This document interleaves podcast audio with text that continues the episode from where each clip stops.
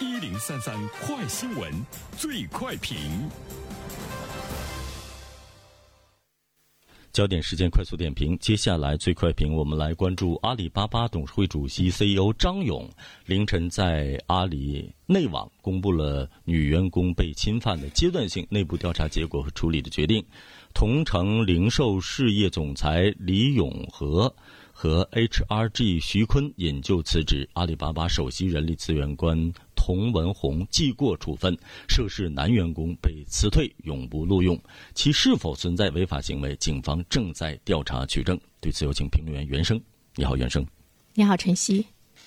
阿里巴巴的女员工被性侵的事件呢，在网络上是引起了轩然大波。再加上阿里一开始的比较冷淡的态度，他们受到了这个网络的严重的冲击哈。所以呢，在昨天的深夜，那我们看到呢，阿里呢。高层做出来了这样的一个决定，这件事情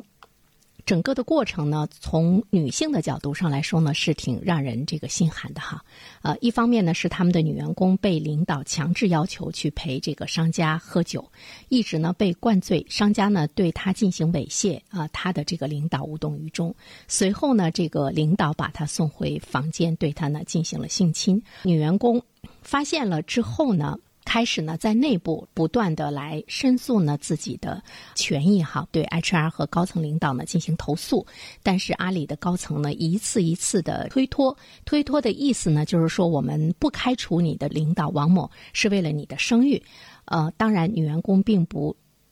认可呢这个说法。准备在公司群内曝光的时候呢，就被踢出了群。随后呢，他在申诉未果，在食堂维权的时候被这个驱赶，再到高管和相关人员拖延的这个处理，已读不回，显示了阿里的公司。管理和治理的体系呢，其实有着非常严重的问题，而且也反映出了对女员工维权保护机制的一个缺失。呃，说阿里能走到今天，其实百分之七十五呢都是女员工的对这个事业的贡献，但是呢，他们对女性的权益的漠视，也让人觉得呢很奇怪。所以没有办法，这个女员工只好把她的遭遇公布于世哈。阿里在受到了社会这么强大的压力之下，我们才看到呢，他们的高层恍然说：“哟，这事儿我怎么不知道？”于是呢，公布了呢他们内部的决定。至于是否有违法的话呢，呃，警方呢正在调查取证。大家其实想问的是，早干什么去了？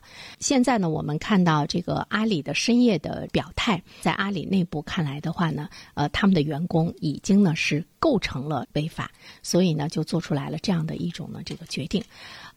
这样的一个决定，大家呢对这个事件呢依然是呢高度的这个关注哈。引发我们思考的呢有这样几点。第一点的话呢，想要问一下，就是阿里的陪酒文化在我们的社会中是不是广泛的存在？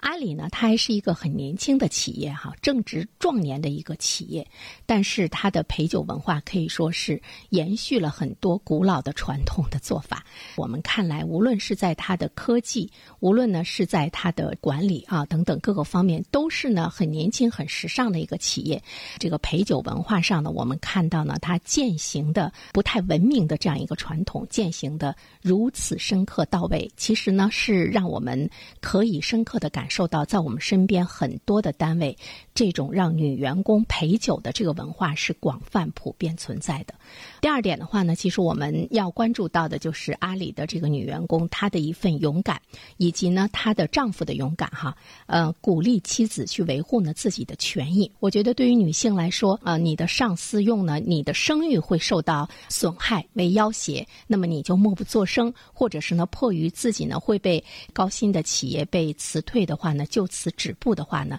其实我们会知道，狼依旧呢还是会来侵犯你。所以说，对于女性同胞来说，她的这种勇敢的行为，做出来了很多的表率。我觉得，对于我们这个社会来说，我们痛斥的、讥笑的，不是说被性侵的女性，而是呢做出这种性侵和陪酒文化的这些高层的管理者，以及呢这些企业的文化，是呢值得我们这个。痛斥和蔑视的，而且从全社会的角度上来说，我们应该呢是对女性呢是有更多的一种保护和支持。对于阿里来讲，这件事情出来之后呢，我们就会看到，在它的这个内部，马上呢就有一个员工们自发的组成的一个群来维护呢自身的权益，并且进一步的呢为这位女性接下来应该受到企业的呃一种什么样的呃这个帮助，还有呢这个照顾，那么已经呢达到了六七千人的这样一个群，所以我们看到了一种这个群众的力量和一种团结的力量。这些员工呢可以说都是呢这个勇敢的。第三方面的话呢，其实我们需要去呃反思的是，对于今天的这种状况，呃反性侵的这个制度的建立。其实呢，也是迫在眉睫，因为在某种程度上来讲，我们会看到社会无论呢怎样的发展科技，无论怎样的这个进步，人性的这个进步呢是微乎其微的，甚至于呢是倒退的。腐朽的一些这个文化对于今天的企业，包括那些人的侵蚀，也是呢不容忽视的。所以反性侵的。这个制度的建立，包括呢酒文化、陪酒文化，在我们现实生活中的这个存在，以及它给女性带来的伤害，是不是呢应该引起我们的一种高度的重视？阿里呢今天紧急的做出来的这样的一系列的这种决定，面对社会的强烈的一种反应，相对比来说速度呢还是比较快。比如说他的反思和行为，但是面对自己员工的申诉的冷漠。恐怕呢也是现今很多企业共同一致的呢一个态度，这个不是一个个性的问题、个例的问题，它有广泛的普遍性。好了，晨曦，感谢原生。